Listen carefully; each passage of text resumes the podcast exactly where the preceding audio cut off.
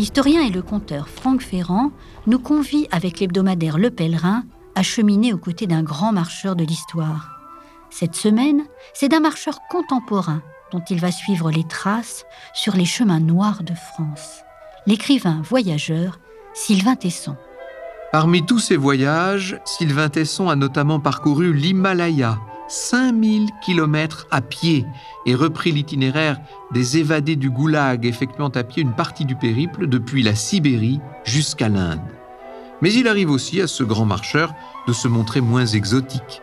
Ainsi, en 2015, il décide de randonner sur les chemins les plus reculés et méconnus de France, depuis le Mercantour jusqu'au rivage du Cotentin, une marche de convalescence à la suite d'un accident.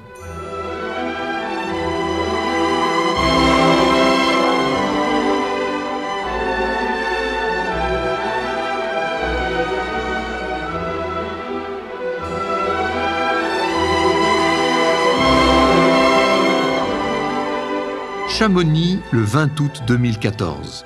Sylvain Tesson est un homme partagé entre plusieurs sentiments.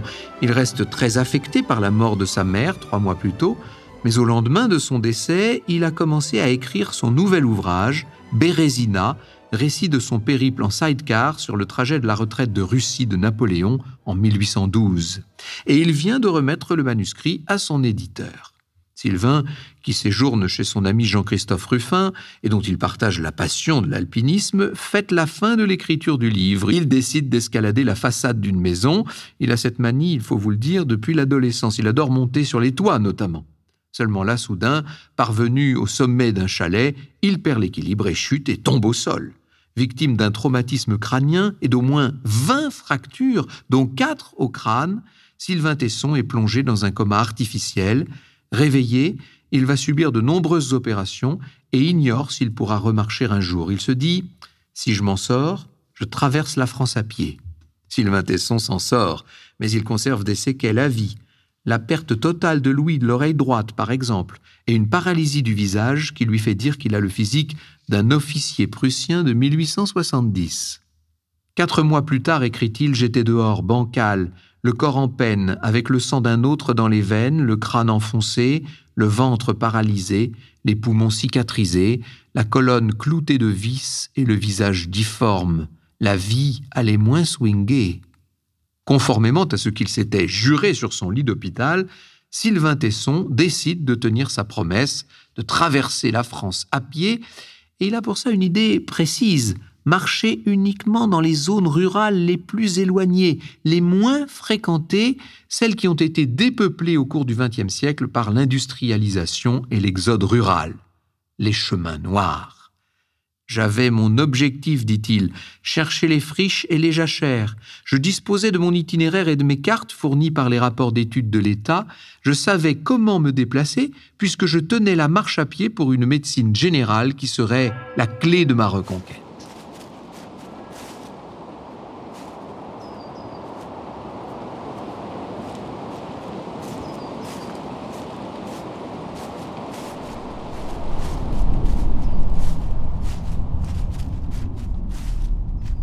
Au soir du 24 août 2015, à 2000 mètres d'altitude, Sylvain Tesson vient de terminer sa première journée de marche depuis le Mercantour, à la frontière italienne dans les Alpes-Maritimes, plus précisément au col de Tende.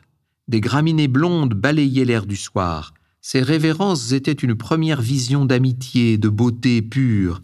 Après des mois si tristes, même les moucherons du soleil offraient d'heureux présages. Il allume un feu, s'endort à la belle étoile, la première d'une longue série de nuits à la belle étoile sur les chemins noirs.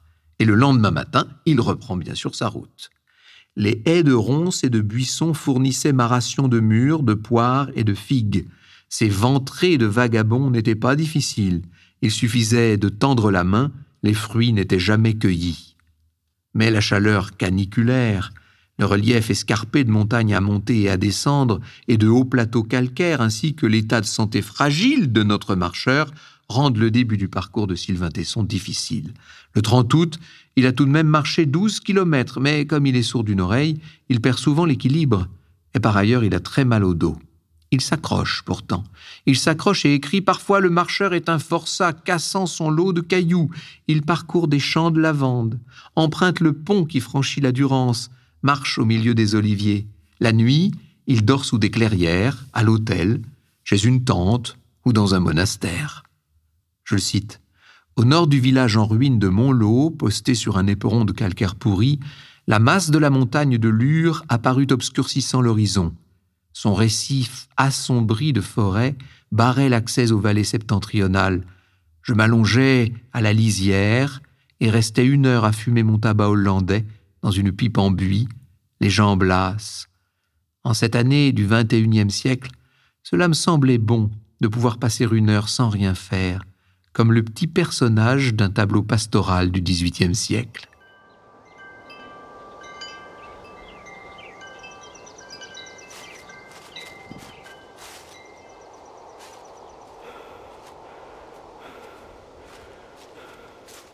Le 6 septembre, Sylvain part pour le Ventoux dans le Vaucluse. Je ne voulais pas oublier que la géologie avait élevé ses hôtels au-dessus de la plaine avant que les hommes ne l'imitent avec leurs clochers sous lesquels ils se persuadaient qu'un dieu extérieur à sa propre création s'était essayé à la géotectonique. Sylvain Tesson sait de quoi il parle fils du célèbre journaliste Philippe Tesson, fondateur et directeur du quotidien de Paris, et de Marie-Claude Tesson-Millet, docteur en médecine, il est géographe de formation. À 21 ans, en 1993, il a fait un tour du monde à bicyclette avec un ami, Alexandre Poussin. 25 000 kilomètres, 35 pays parcourus, ce n'a été que le début d'une passion pour le voyage en général, et en particulier pour la marche. Le 16 septembre 2015, plus de trois semaines après le début de son vagabondage à travers la France, Sylvain remonte le cours de l'Ardèche. Il se sent mieux. La souplesse revient. Le souffle est moins court. Il souffre beaucoup moins du dos. Comme c'est le cas depuis le début, il croise peu de monde, à part un ermite, des paysans, quelques retraités. Il est rejoint par un ami, Cédric Gras, avec qui il fait une partie du chemin et arpente les hauteurs boisées de chênes. Pour récupérer, il fait des siestes éclairs sur les bancs des villages dans lesquels les commerces sont très rares et même parfois inexistants. Il réussit néanmoins à trouver des pharmacies pour demander du viandox avec lequel il se prépare des bouillons. C'en était fini des armoiries de Provence, calcaire, olivier et tuiles romaines. À partir d'ici, nous changions d'héraldique. À l'est, nous laissions l'esprit de l'air traversé de soleil, la Provence.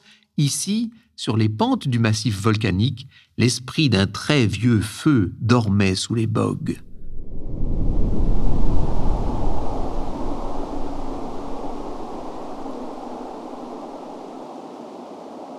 Le mont Lozère, le Gévaudan, le plateau de la Chame. Sylvain Tesson progresse. Le 22 septembre, il atteint l'Aubrac. Cravaché de rayons, l'Aubrac me projetait en souvenir dans les steppes mongoles. C'était une terre rêvée pour les marches d'ivresse. Sur le plateau, je traçais une ligne droite escaladant les clôtures, traversant les troupeaux. Quelques jours plus tard, il approche des monts du Cantal. Il est rejoint par un autre ami avec qui il a voyagé en Russie, Arnaud Humann.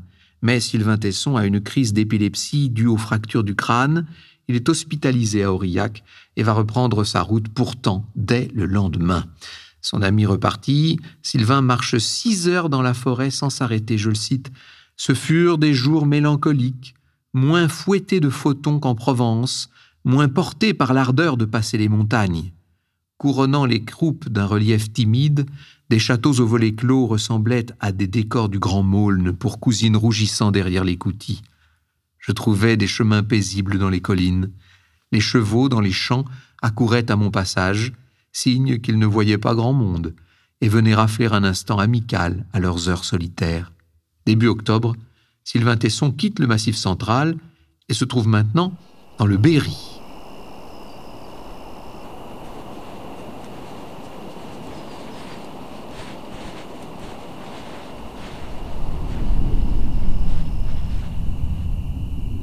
Cette marche à travers la France est bien différente de tous les voyages qu'il avait précédemment effectués.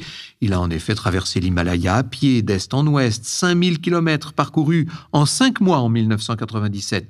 Et également, il a parcouru 3000 kilomètres de steppe mongole à cheval, puis suivi l'itinéraire des évadés du Goulag depuis la Sibérie donc jusqu'à l'Inde. Sylvain Tesson a également vécu en ermite pendant six mois au bord du lac Baïkal en Sibérie. Arrivé plus prosaïquement dans le Berry début octobre, il marche de mieux en mieux. Même s'il souffre encore parfois d'insomnie, il marche plus vite, rejoint sur son parcours par sa sœur et par un ami photographe de presse. Il traverse des forêts où il croise des cavaliers, des cervidés et des chasseurs, puis marche le long de l'Indre bordé de peupliers et de saules, puis sur quelques kilomètres encore sur la voie ferrée désaffectée qui va de Loche jusqu'à Châteauroux. Pouvait-on s'enivrer du parfum des prairies lavées par la nuit comme on s'enivre du bon vin sec? Il y avait quelque chose d'excitant dans ces bouffées d'herbes coupées, le signe que la terre respirait et que j'avais encore pouvoir de la fouler. Il atteint ainsi la Sarthe, puis la Mayenne. Dans les collines de la haute Mayenne s'aventuraient les premiers ambassadeurs de la Manche, les mouettes et les hortensias. On enveloppait le poisson dans Ouest-France et il y avait des ardoises sur les toits. La mer s'annonçait. Dans les arrière-plans brumeux d'un vallon se dessinèrent les ruines d'une abbaye. Je traversais les bois, m'appuyais sur les coteaux, je m'allongeais souvent pour observer les nuages, le plus pieux métier du monde.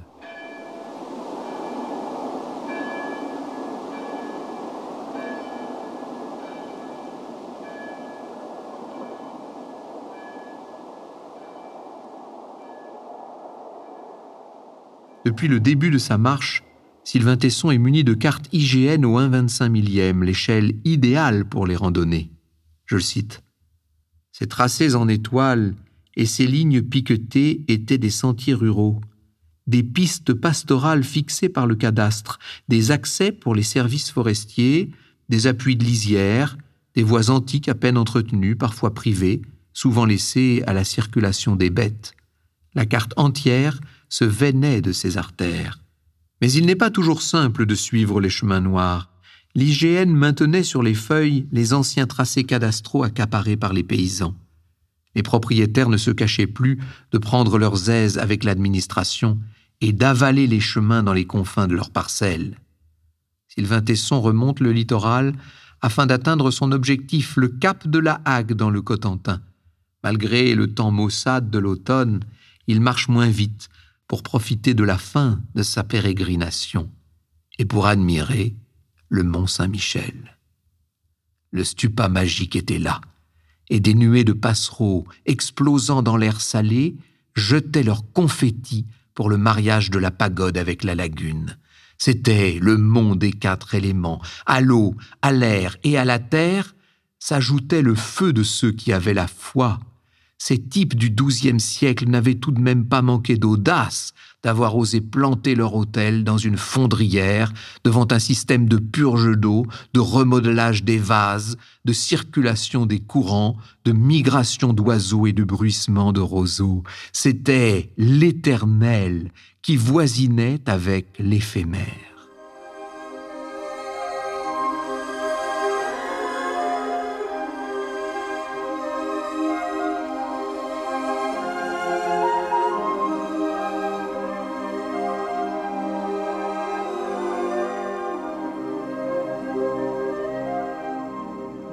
Après avoir atteint Granville, il marche encore dans les bocages pendant plusieurs jours. Au soir du 8 novembre 2015, après 35 kilomètres parcourus sur cette seule journée, Sylvain Tesson plante sa tente sur un rocher herbeux, avancé en presqu'île, devant Aumonville-la-Rogue. Après deux mois et demi sur les chemins noirs, il vient de terminer sa marche. Je cite. Toute longue marche a ses airs de salut.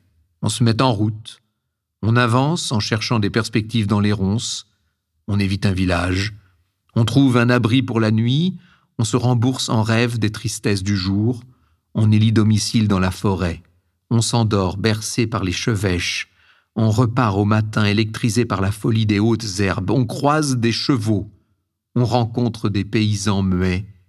Le destin m'accordait la grâce de marcher à nouveau tout mon sou et de dormir à la belle étoile sur les avant-postes vivables, les vires des parois, les sous-bois, les bords des falaises. Le pays était là, sous mon dos.